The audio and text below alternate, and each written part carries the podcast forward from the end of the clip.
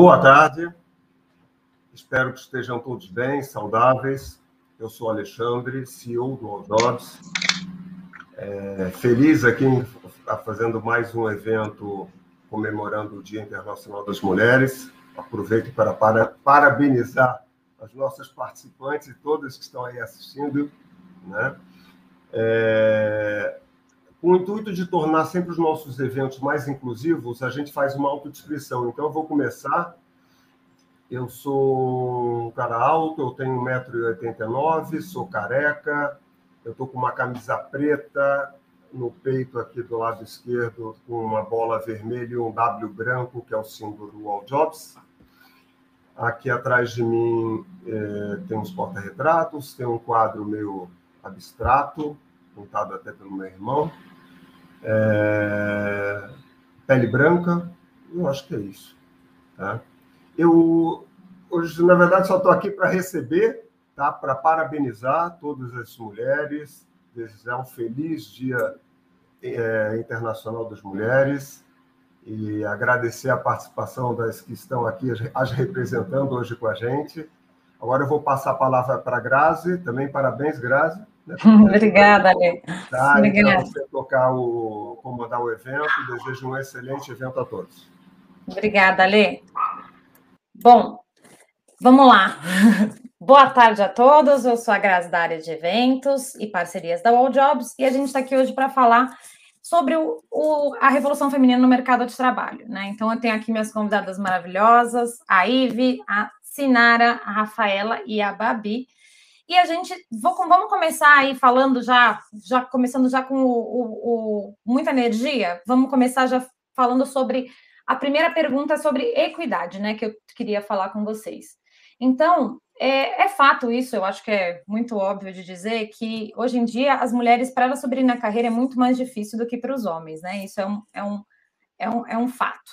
Né? E aí, inclusive, em 2020, o Fórum Econômico Mundial lançou uma pesquisa, o Global Gender Gap Report, que ele disse que se continuar a, o caminho da igualdade salarial, salarial continuar nesse ritmo, a equidade salarial será alcançada em 257 anos. Imagina, gente, 257 anos, pelo amor de Deus. E aí eu queria saber de vocês, a, a que vocês acreditam isso? O que, que vocês acham que tem a ver? Alguém tem alguma, algum, alguma ideia?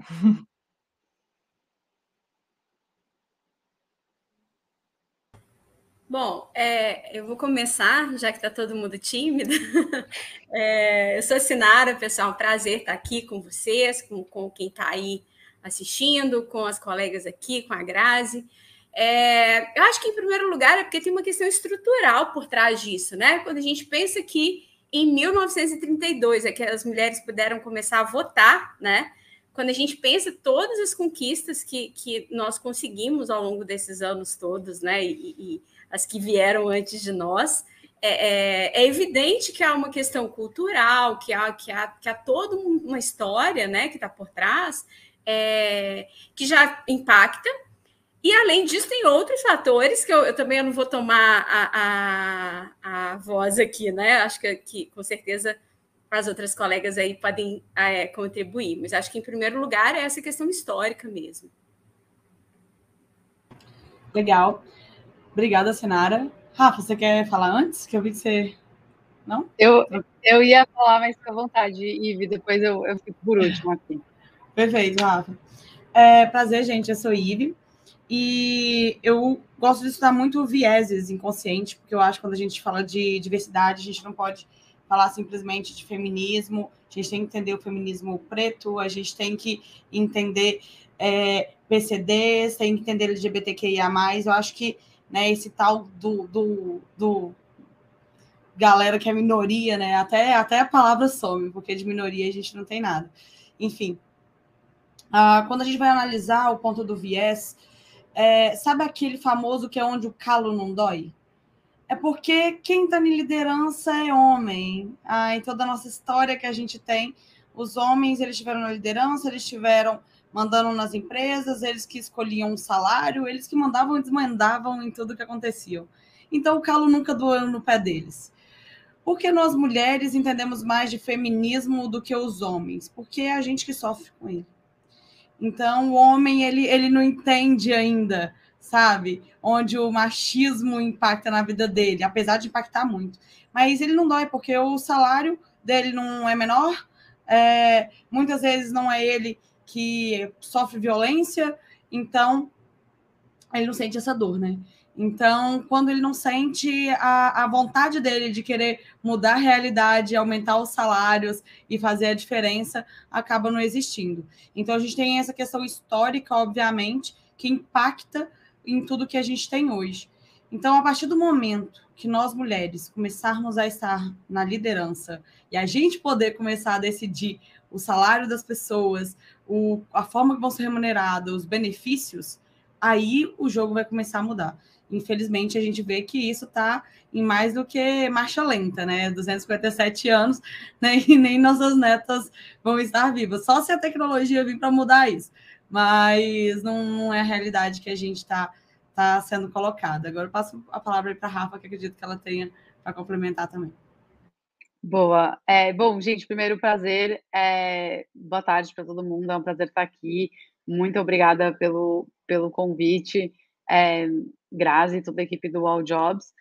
É, eu sou a Rafaela, eu sou fundadora da Safe Space. Ah, vou fazer minha autodescrição aqui também. Eu sou uma mulher branca, cis, tenho pele clara, é, cabelo castanho escuro, ondulado. Meu fundo aqui é uma biblioteca, acho que é muita coisa, uma estante de livros e alguns quadros aqui na minha lateral também, fundo preto.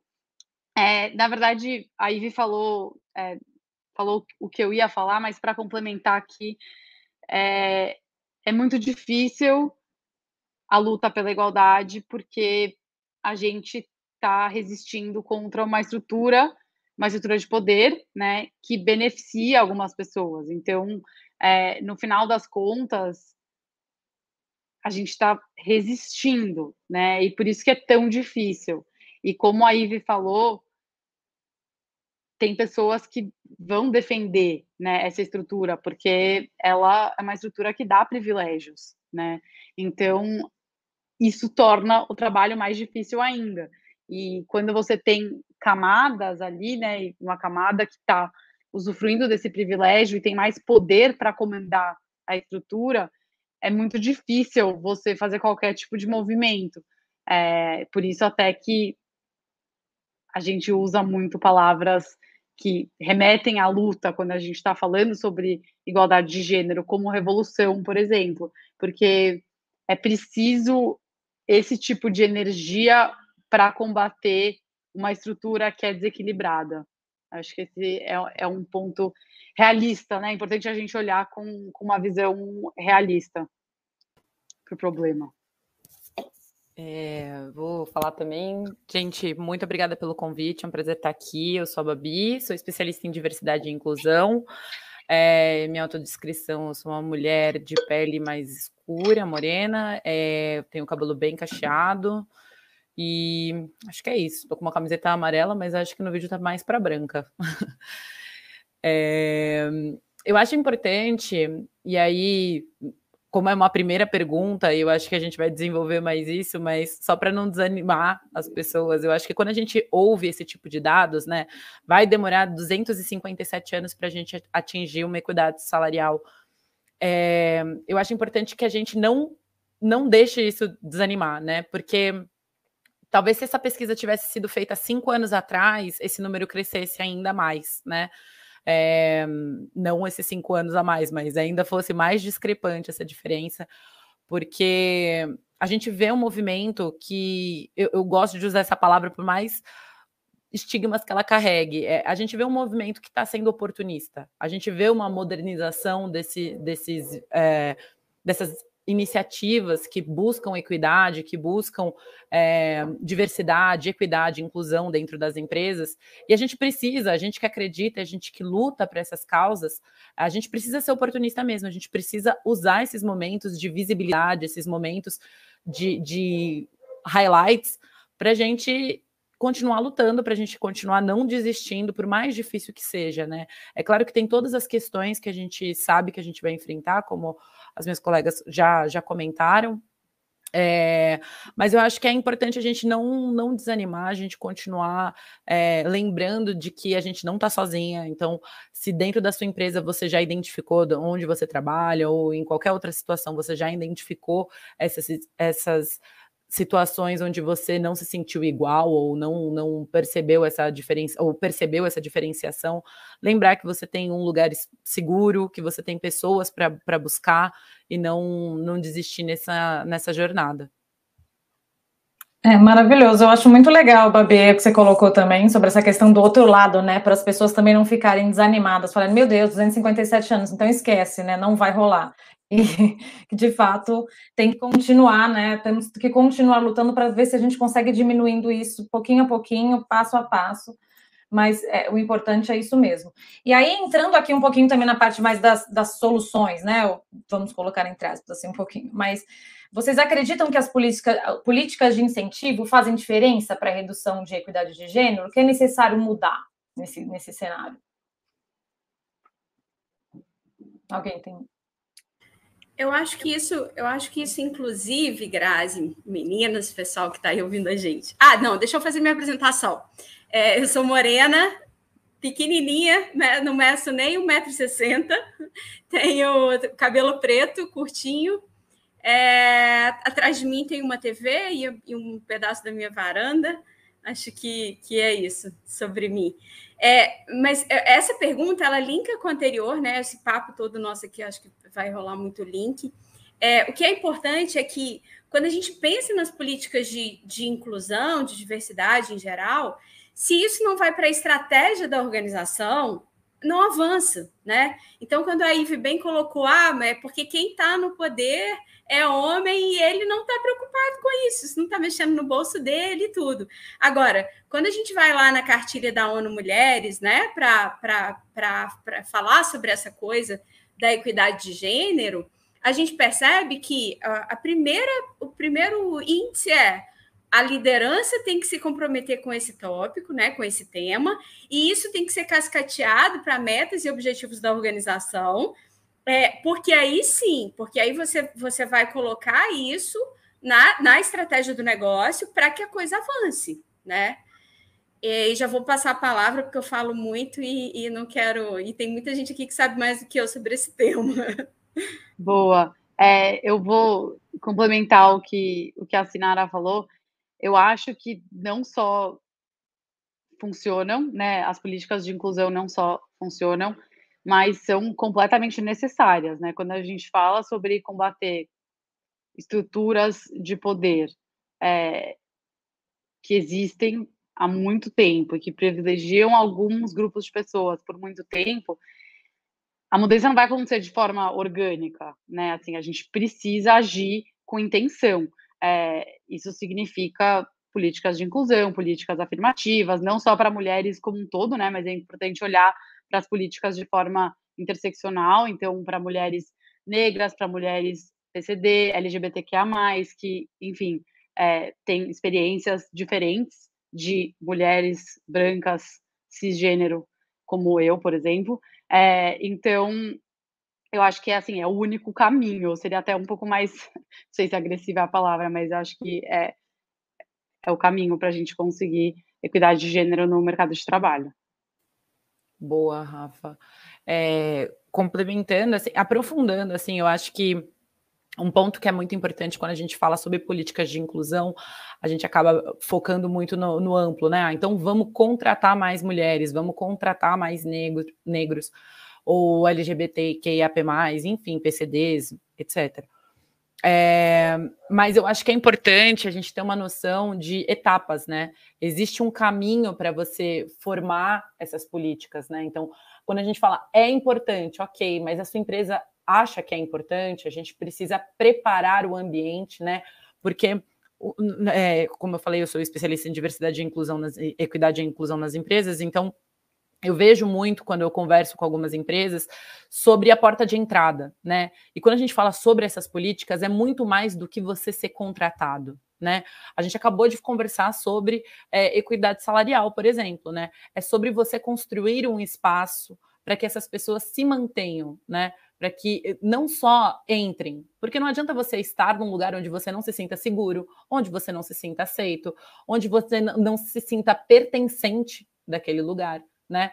Então, acho que é importante não só é, a, a, inserção das políticas é, de equidade, de inclusão, de diversidade, mas, no geral, a estratégia como um todo. Não basta só o objetivo, mas basta, mas é, é necessário também como você vai destrinchar isso? Como vai ser essa jornada de diversidade, equidade e inclusão dentro da sua empresa?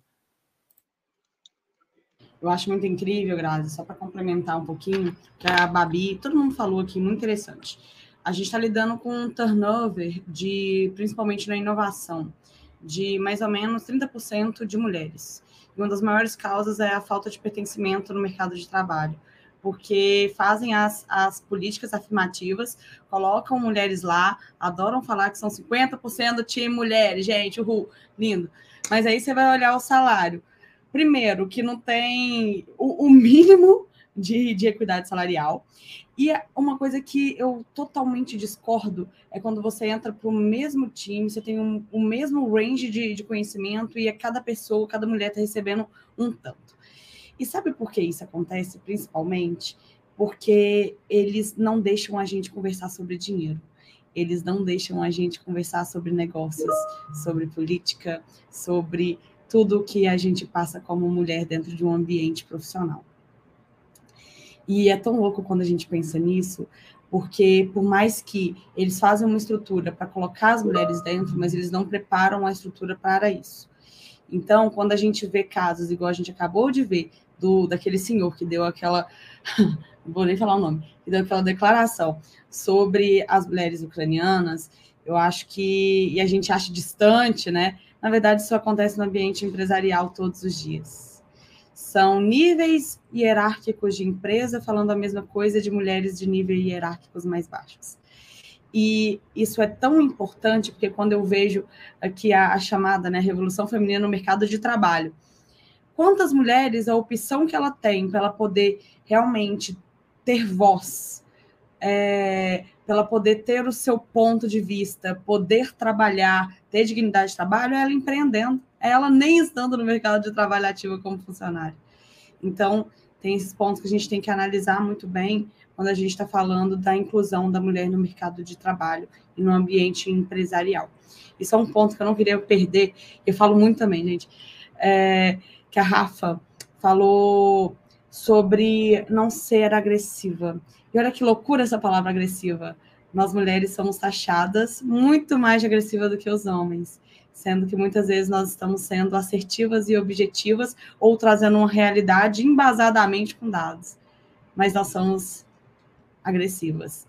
E já os homens, quando se posicionam da mesma maneira, eles são muito assertivos, eles são ótimas pessoas para trabalhar, né? Então, eu acho que a gente tem que analisar todo esse machismo estrutural que a gente tem dentro das corporações para quando a gente está falando realmente de empoderar mulheres e trazer uma situação de equidade para dentro das empresas. E só para eu não perder, que eu esqueci de fazer a audiodescrição, eu sou uma mulher de 1,76m, branca, é, estou com cabelo acima dos ombros, raiz preta com as pontas loiras cacheadas, tenho o rosto bem branco, com a sobrancelha marcada, olhos pequenos, pretos, nariz pequeno também, uma boca está de batom vermelho, que eu fiz questão de passar hoje pela, pela representatividade do dia. Eu adorei, adorei o que você falou. E realmente eu acho que é isso, é se preparar, né, para o mercado. Então não é só. Eu acho que em todos os casos de diversidade, não apenas o da mulher, mas em todos os casos. Não é você simplesmente contratar, é você saber como manter. Inclusive, tem um, um, perfil que eu achei sensacional, veio hoje, não sei se vocês viram, um perfil do Twitter, que eles estão. É, assim, colocando as empresas que estão mandando lá, ah, Feliz Dia da Mulher, aí ele responde esse, esse tweet colocando a, a, a diferença salarial nessa empresa é de tanto, as mulheres ganham tanto a menos. Então eu achei isso assim sensacional e, e realmente é muito bonito fazer post na internet, mas você aplica é, esse conceito da, da mulher, da, da, valorização da mulher no seu dia a dia, eu acho que é, essa, esse é o grande ponto, né? Também.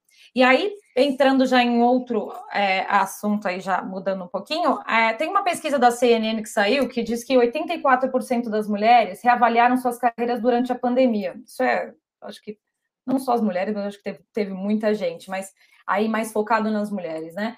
E, e ele, aí, o que, que, que, que eu pensei aqui? Vocês acham que isso tem a ver com o fato de que é, elas acham que vão ter mais sucesso sendo suas próprias chefes?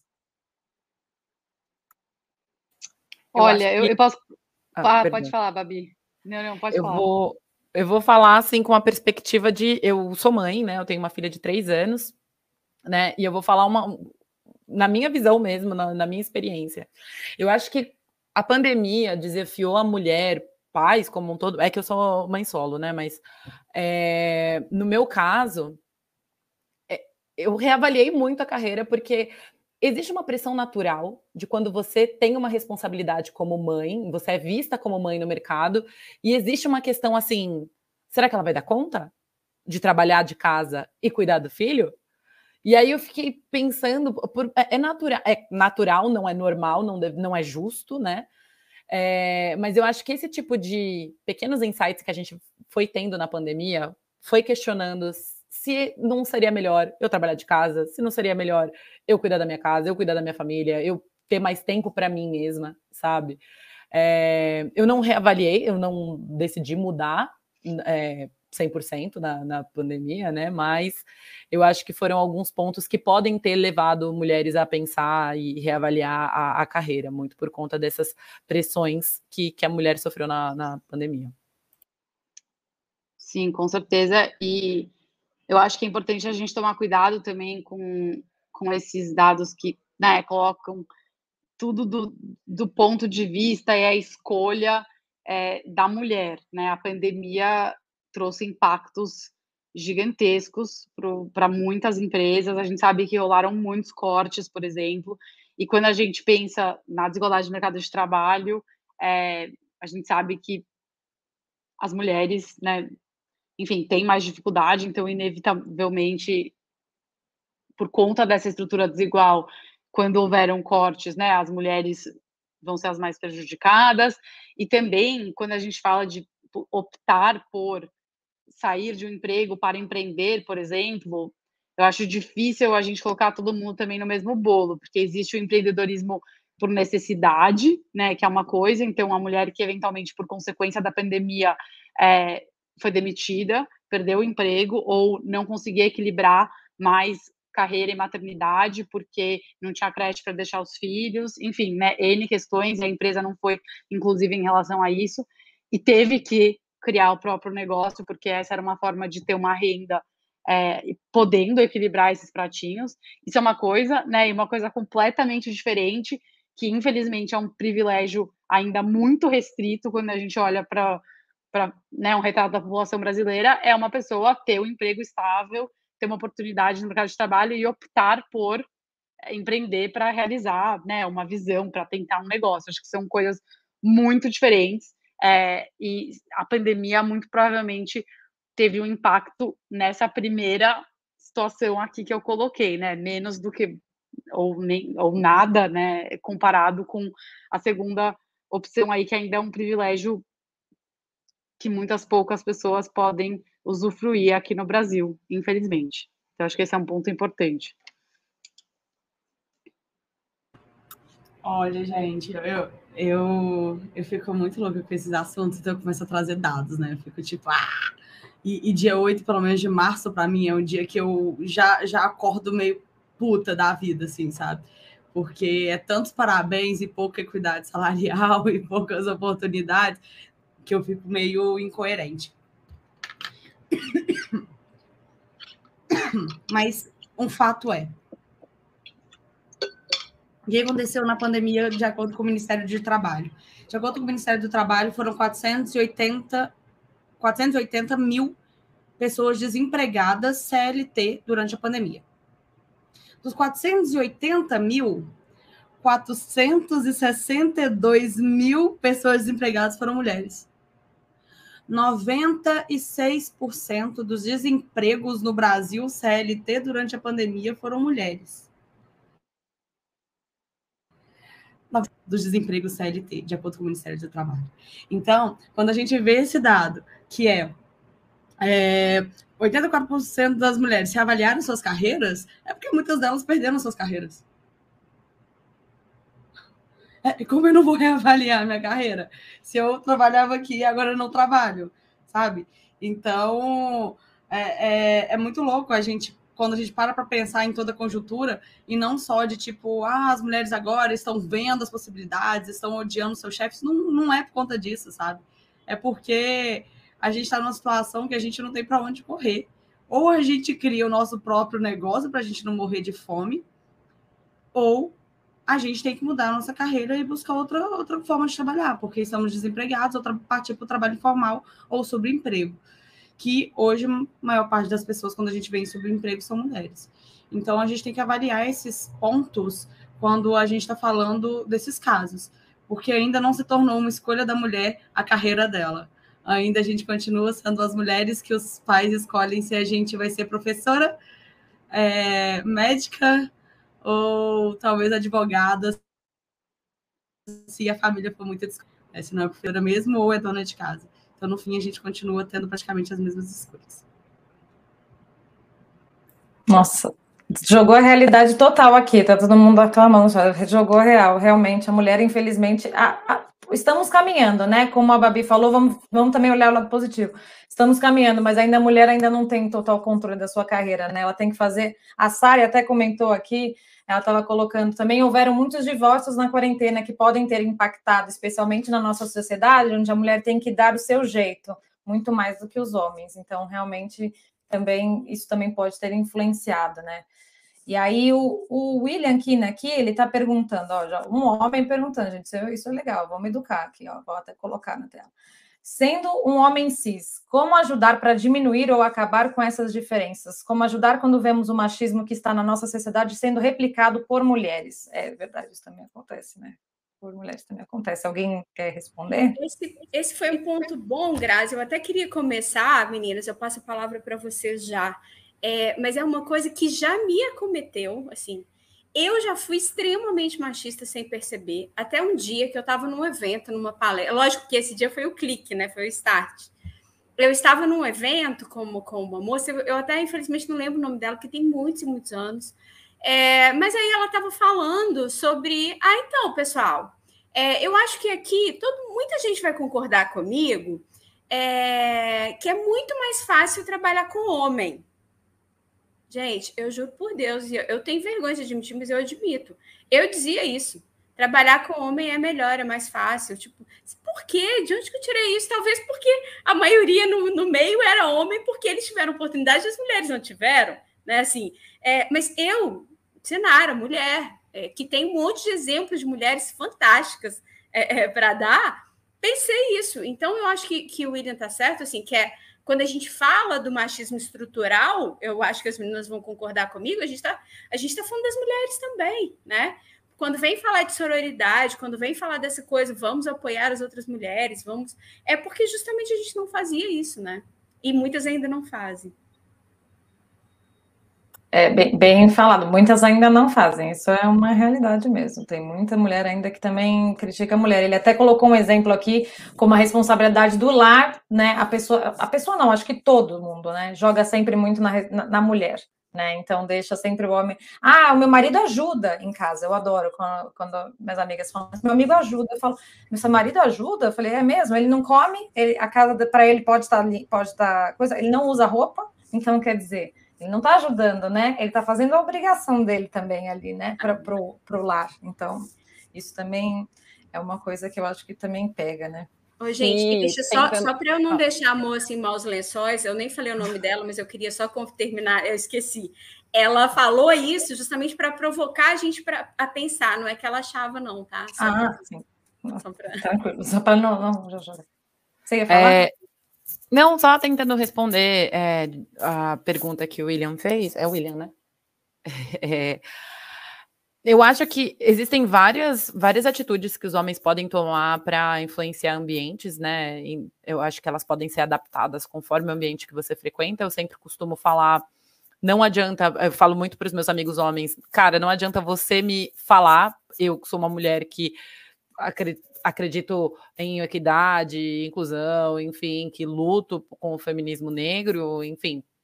Não adianta você falar para mim, mas é, como que você reage quando algum amigo seu fala alguma coisa machista? Quando você tá naquela roda masculina que saem aquelas pérolas que a gente detesta lembrar, que dá enjoo. É, como que você é incisivo a ponto de falar, cara, não fala isso, não trata a pessoa assim, não seja essa pessoa. E isso também a gente pode replicar para os ambientes de trabalho, né? É, na, quando você vê um homem interrompendo uma mulher, cadê a sua atitude de falar só um minutinho que ela estava falando, sabe? Eu já tive chefes homens que fizeram isso por mim. É, e eu sempre agradeço por estar tá fazendo o mínimo, mas é, vale muito a pena reforçar é, eh, para essa atitude continuar se, se, perpetuando, né? E quando é uma situação muito complicada que, ali que ele trouxe de como você mostrar uma, quando, quando o machismo está sendo replicado por uma mulher, né? Eu acho que aqui a gente fala um pouquinho sobre o local de fala. Eu acho que é, é faça uma alusão a quando um branco acha que um preto está sendo racista, por exemplo. Eu acho que não é local de fala, tá? Então, a minha sugestão é não cabe a você a falar para uma mulher que ela está sendo machista, por mais óbvio que seja esse machismo, tá? Porque como a gente vem de uma sociedade patriarcal, é, assim, a gente foi formada pelo patriarcado, a mulher também. É por isso que a gente reproduziu o machismo até tão pouco tempo, a gente ainda reproduz, né? É, então aquela mulher ela vai ser impactada por alguma outra mulher em algum momento. Né? Ela vai ser impactada pelo feminismo em algum momento. Se ela ainda não foi politizada, não cabe a você, homem, a falar para ela que ela precisa se politizar. Mas o que você pode fazer é procurar uma pessoa, já que você é uma pessoa que quer é, lutar pela causa e, e, provavelmente você buscou esse conteúdo em alguma outra mulher, a minha sugestão é: se você está dentro de um ambiente de, de trabalho e você conhece alguma mulher que pode dar esse toque, pergunta para essa mulher se você acha que tal comentário da outra mulher foi machista, se você se ela pode de alguma forma ajudar, mas você homem, honestamente, eu não acho, é uma opinião própria, tá? Eu não acho que o homem tem local de fala para realmente ser incisivo com uma mulher a ponto de você tá sendo machista. Eu acho que tem um monte de outras coisas, assim, por mim dá, dá para tirar papel e caneta para notar que tudo que os homens podem fazer para ajudar na luta pela igualdade de gênero, mas acho que algum, algumas coisas bem fáceis de fazer são é, dividir tarefas domésticas, e aí não é né, fazer mais ou menos e, e, depois falar que não sabe fazer, né? Todo mundo sabe que é, é muito fácil aprender as tarefas domésticas, então isso não serve de justificativa, é dividir e fazer tão bem quanto, né, a pessoa que fazia antes, que provavelmente é uma mulher, é, fazia. Isso é um, acho que é uma coisa fácil, né? Dá para começar hoje, por exemplo. É, acho que outra coisa é não esperar que as mulheres te ensinem sempre tudo sobre machismo, né? Isso já é um pensamento machista. Hoje a gente tem Google, né? Então é só você pode se autoeducar sobre questões, claro, né? Óbvio que é importante dialogar sobre várias questões, mas não achar que é a responsabilidade da mulher te ensinar sobre feminismo, por exemplo. É, então, buscar conhecimento, acho que é uma outra coisa que é, dá para começar a fazer e é super fácil. É, um outro ponto é quando você for explicar uma coisa para uma mulher, eu acho que todo mundo, isso é uma coisa que acontece muito no ambiente de trabalho, por exemplo, mas também acho que no ambiente pessoal, quando for explicar uma coisa para a mulher, pensar antes ou perguntar antes talvez ela não sabe mais do que você sobre esse assunto, né? Não assumir que você já sabe mais e sair falando e sair explicando. Então, acho que isso são, são algumas coisas, tem várias outras, e talvez a principal, daí só vou reforçar o que a Babi falou, a principal é quando você escutar um comentário machista em um grupo de amigos, fala alguma coisa, né? Interrompe, corrige, isso é a principal coisa, porque os homens, por conta da estrutura de poder que existem, os homens vão sempre escutar, né, mais o outro homem. Se, ele, se o homem chamar atenção sobre uma questão machista, isso vai ter um impacto maior. Então, é o seu dever, sim, né? Assim, se, eu, eu adoro usar aquela frase: se você ficar neutro em, em, situações de injustiça, você escolheu o lado do opressor. Então, assim, não adianta só falar sobre feminismo quando tem uma mulher presente. Tem que falar sempre. Então, acho que isso é super importante, sempre bom reforçar. Não, muito bom. Excelente. A Clara que fez uma pergunta, eu achei, eu achei que, não sei, Rafa, não sei se, se tem a ver contigo, mas quem quiser pode responder também. Como me posicionar em relação a situações delicadas e assédio moral dentro do ambiente de trabalho? No caso, claramente relacionado ao fato dela ser mulher. Esse eu acho que é um, é um assunto bem Bom, delicado. Eu posso começar, é, enfim, porque é, é, esse é o problema que a Safe Space resolve, né? Para quem não sabe, está escutando aqui, a Safe Space é uma startup que oferece um canal de escuta é, moderno, eficiente para as empresas conseguirem identificar e resolver problemas de comportamento no ambiente de trabalho. Então, desde assédio moral, sexual, discriminação, bullying, enfim, qualquer coisa que não vá de encontro ali com a cultura, com o valor, com a ética da empresa. Se você testemunhar ou vivenciar um problema de comportamento, o ideal, claro, né, é reportar isso internamente, então para o RH ou para sua liderança. A gente sabe que muitas vezes existe medo de sofrer retaliação, que isso é uma coisa difícil de fazer. Por isso que é muito importante a empresa implementar canais de escuta, né? Como da, não quero fazer uma propaganda aqui, mas enfim, como da Safe Space, porque é, assim as pessoas vão ter uma garantia de anonimato, outras ferramentas para registrar evidência, enfim, é, formas de ajudar a gerar essa confiança e fazer esse movimento, porque a empresa precisa ter visibilidade do problema para conseguir agir e resolver. É, enfim, eu estou falando muito, gente. Vou abrir mais espaço aqui, quem quiser me complementar. Eu acho legal esse ponto, claro. Essa pergunta é uma ótima pergunta. E duas situações interessantes que aconteceu é, empresa que eu já trabalhei. Ah, o, o, uma vez, primeiro vou contar o caso que aconteceu. Um homem, ele super. O, o, tipo homem feminista, né? Que é o homem que ele não se considera machista. Então ele tem todo o discurso falando que ele não é machista e tal. E nesse discurso dele, por isso a gente tem que ter muito cuidado, homens, na hora de falar que uma mulher está sendo machista ou algo assim. Mas este homem falou que várias mulheres elas não se posicionavam no ponto de vista dela que elas eram inseguras. E ao falar isso, ele citou uma mulher que estava dentro da reunião e ela se sentiu assediada, assim, moralmente, de, de formas absurdas, né? Até porque esse não era um ponto, acho que, que era outra coisa que ele queria dizer, enfim. Mas a gente começou a partir desse dia um sistema de buddies. O que, que são buddies? São duplas ou trios ou grupo de mulheres que podem se apoiar dentro da empresa. Então, caso vocês tenham medo ou você não, não consiga é, naquele momento, né, que aconteceu a situação, pontuar e falar, olha, não gostei da sua fala, ou chamar depois, você não quer fazer isso, ter um sistema de buddies, ela pode ser efetivo, porque você tem uma parceira que vai ter essa posição de chamar a pessoa e conversar. Isso pode ser efetivo em alguns casos, tá? Principalmente se é uma cultura empresarial que não tem um bom RH transparente para fazer isso de uma maneira que seja bacana. É, outro ponto que também é muito importante na hora de fazer esse trabalho das buddies foi que quando aconteceu alguns casos que foram realmente muito sérios, que tinha que levar para o RH e tudo mais. Só que nesse momento, os homens do setor, eles falaram que tinha que ter um comitê para saber o que, que ia passar para chegar no RH. E só deles cogitarem o fato de ter um comitê masculino que ia ponderar se aquilo era machista ou não, a gente realmente decidiu levar para o RH e hoje praticamente todas as situações das buddies ela é protocolada em grupo. Então não se sabe ao certo de onde veio das buddies, mas ele é notificado. Então é um sistema que a gente faz e que funciona bem em alguns casos.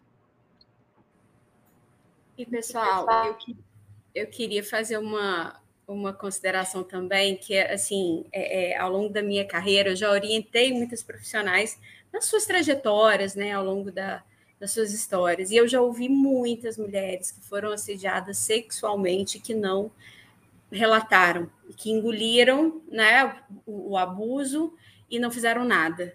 E aí, assim, é, as meninas bem colocaram aí, né? Tem situações que, infelizmente, os RHs tratam da pior maneira possível. Eu já vi mulheres serem responsabilizadas por terem sido assediadas, né? Aquelas velhas histórias que a gente já conhece, mas é uma questão de dignidade, né? Assim, é, eu sei que de, que de repente você pode ficar com medo, poxa, mas e se eu for desligada? Eu preciso do meu salário? Assim, gente a gente não pode deixar coisas como essa passarem, porque fica uma ferida na alma para começar. Né? É, é, e as organizações precisam superar essas questões. Então, assim, a gente tem que levar até as últimas consequências, porque quando a gente fala da mudança, como que a sociedade vai mudar? É quando a gente parar de se calar diante das coisas que não que, não, que a gente não pode ficar calado.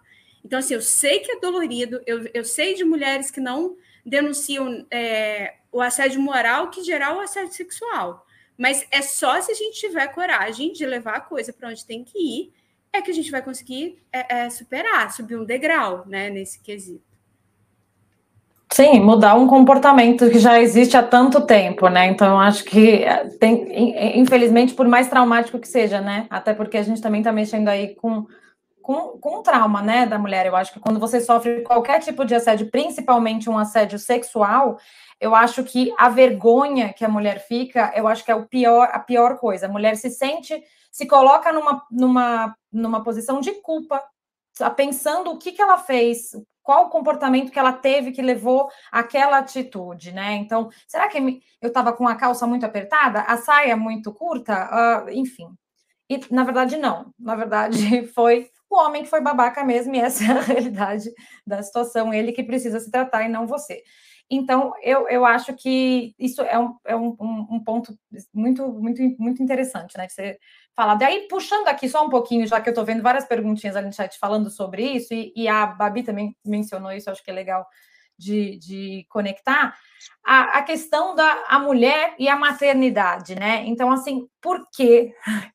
estamos em 2022, porque até hoje a mulher não pode, é, não pode, né? Não pode. É, ser mãe e ter uma carreira de sucesso, porque ela tem que escolher entre os dois. O que, que vocês acham? Por que vocês acham vou, disso? Como é que vai? Vai, Babi. Vou abrindo. É, eu acho que o buraco é mais embaixo aqui. Tá? Eu acho que a gente construiu, a gente vendo uma ideia de mercado de trabalho que disponibilidade, fazer bem o seu trabalho é quanto mais tempo você se dedica à sua empresa. Então, não é sobre o que a sua entrega em si, é sobre o quanto você está disposto a dar a sua vida, a sua carreira, o seu tempo e tudo que você tem às empresas, ao mercado, à sua carreira. E quando a gente fala sobre maternidade, a gente fala sobre sacrifícios. Eu vou ter que sacrificar algumas coisas. Eu vou ter que sacrificar meu tempo para minha filha, eu vou ter que. É, eu, a maternidade sempre vai ter, nas fases né, que, que a gente vai passando, sempre a gente vai ter que é, dedicar um tempo para para o seu filho, para sua filha, né? Seja na amamentação, seja nos cuidados, seja nas conversas, seja no tempo de qualidade que você quer passar com seu filho, porque é seu filho. É, então eu acho que tem muito a ver com essa questão de tempo também, né? Além de outras coisas, além de outras é, questões, de alguns estigmas que a gente também traz na maternidade, né? Que é tipo, ah, você vai se tornar muito mais emocional, você vai se vai ficar muito focada só é, é, nos, nos, hormônios, que a gente escuta isso, não só na gravidez, né? Mas como a Ivy falou em, em outra pergunta, quando a gente é taxada de agressiva e a gente escuta comentários do tipo, ai, com certeza tá de TPM, sim, tô, sabe?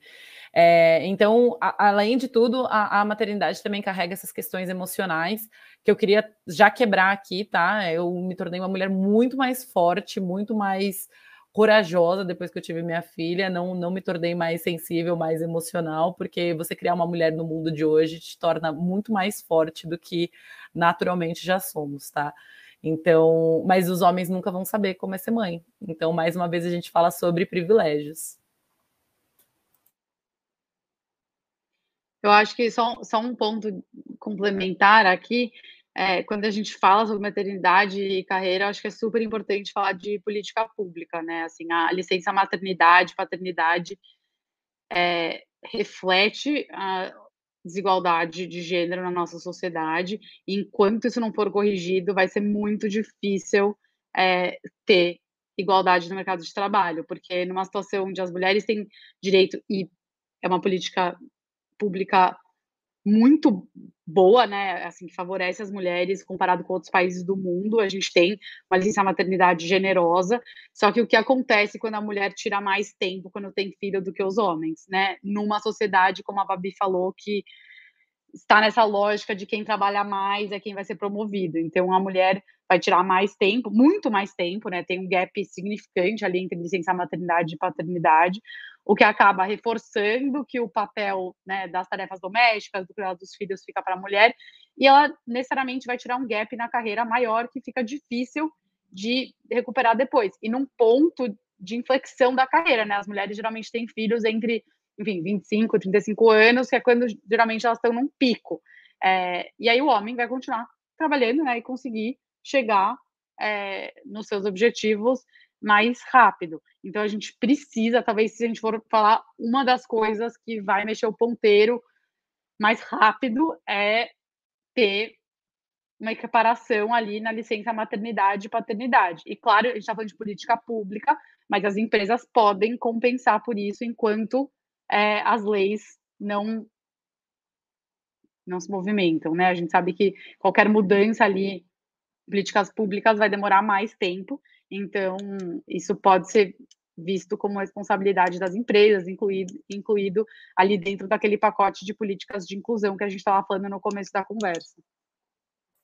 As empresas já podem se adiantar, né, a esse, essa mudança, né, pelo menos. Inclusive, isso ajuda a influenciar né, é, as estruturas que conseguem mexer, mexer os pauzinhos ali em às públicas. Exatamente. Até o Caio estava comentando aqui também no chat que ele estava falando que ele cansou de ver o retorno de licença maternidade e o destino ser sempre desligado, e eles sempre alegarem uma nova reestruturação, né? É sempre isso. Eles falam, ah, a gente teve uma reestruturação e então a gente vai ter que te desligar quando a mulher volta desse período de, de licença, né?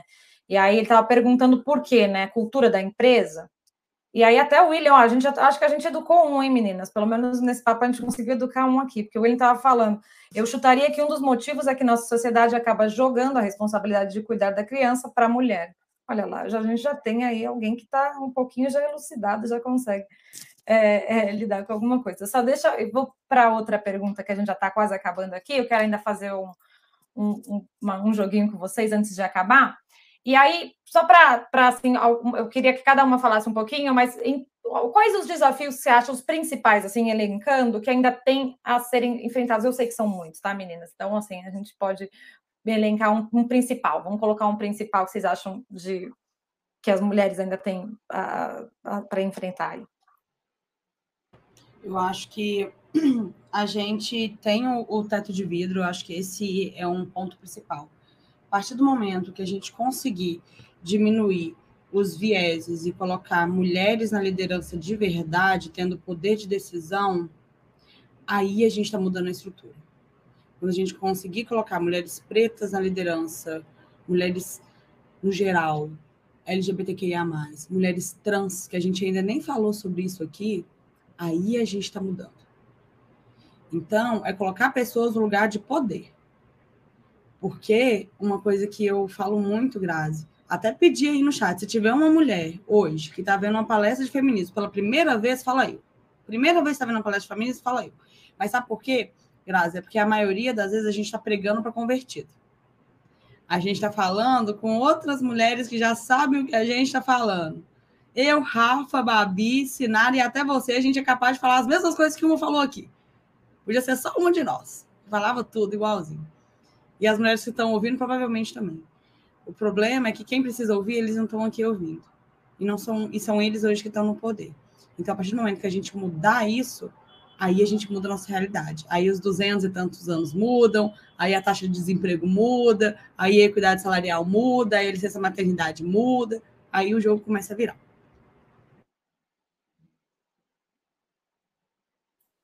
Alguém eu quer acho, pessoal, que tem uma que tem uma coisa importante é que assim todas as vezes quando eu vejo discussões sobre a participação da mulher no trabalho, no mercado, na vida, né, é, quase sempre somos nós mulheres conversando entre nós.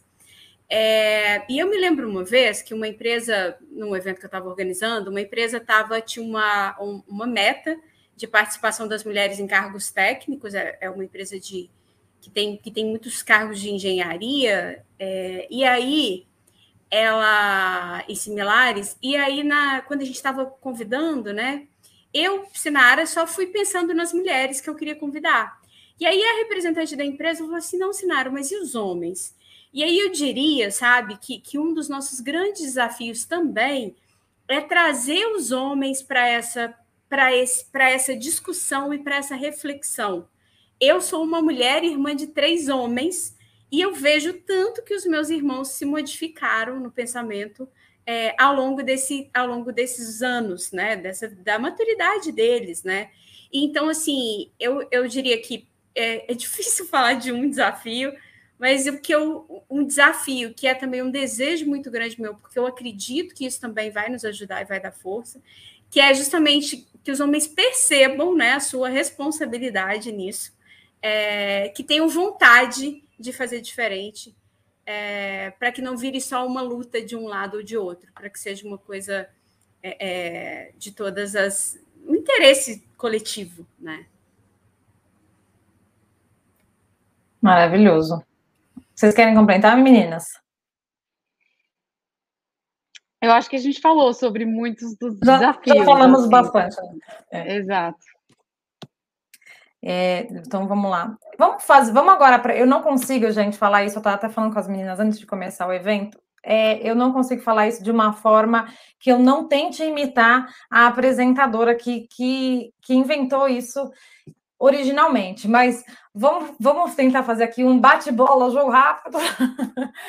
pra, então, eu vou falar uma frase e vocês me dizem a primeira coisa que, que vier na cabeça de vocês. Só uma palavra, tá? Cada uma fala uma palavra e a gente encerra assim, já que a gente já está no, nos minutinhos finais. É só para a gente encerrar e, e, queria agradecer, obviamente, a presença de todo mundo, mas vamos para esse bate-bola, jogo rápido aqui, rapidinho. Vamos lá.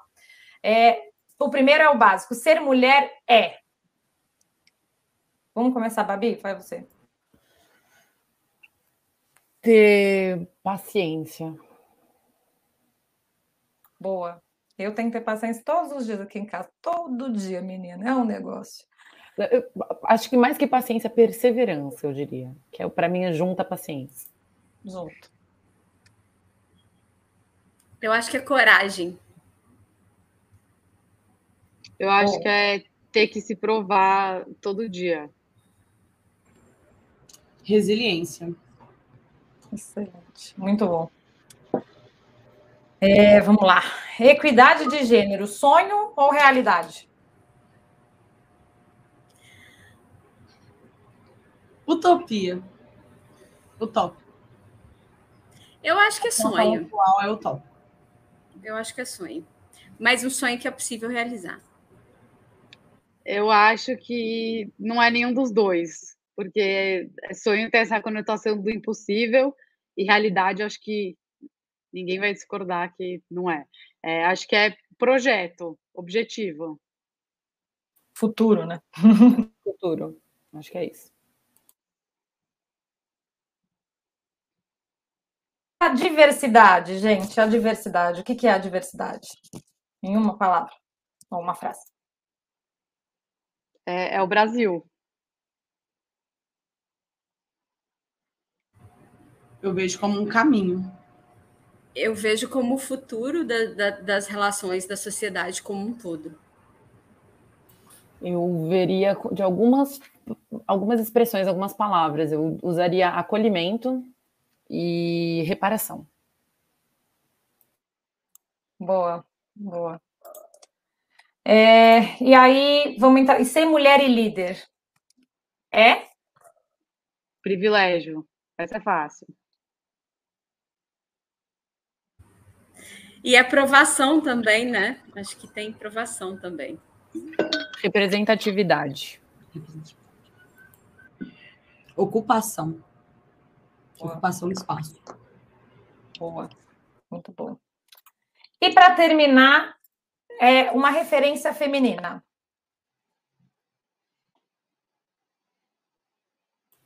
Vou falar a minha, que é muito clara, porque eu sou muito fã. A Issa Rae, que é uma atriz americana que dirige uma série maravilhosa que eu amo, e ela é uma referência para tudo, como profissional, como tudo.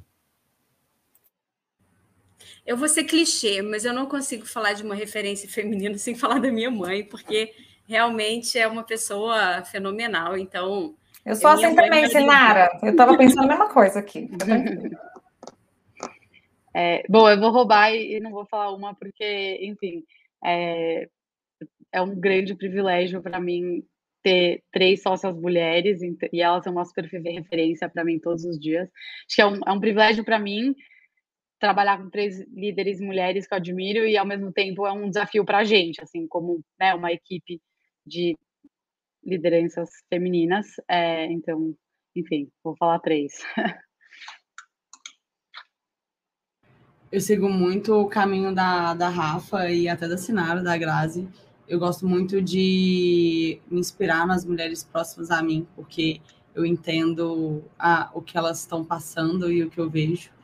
E tem um, para mim uma referência feminista que são duas, que são distantes e são polêmicas, como posicionamentos feministas, assim, mas que é Kim Kardashian e a Anitta. Eu acho que são duas mulheres que, como empreendedoras, com uma ocupação de espaço do corpo, de ser mãe, aqui por enquanto a Anitta ainda não, é, elas têm feito o papel delas, e são duas mulheres que sofrem muito, muito com o machismo atual que a gente vive. Então, são duas referências para mim, de força, de resiliência, de inspiração, de empreendedorismo, de, de mulher, de economia financeira, de empoderamento financeiro, de tudo que a mulher merece. Gente, maravilhoso. Só tenho a agradecer, o papo foi excelente, muito obrigada.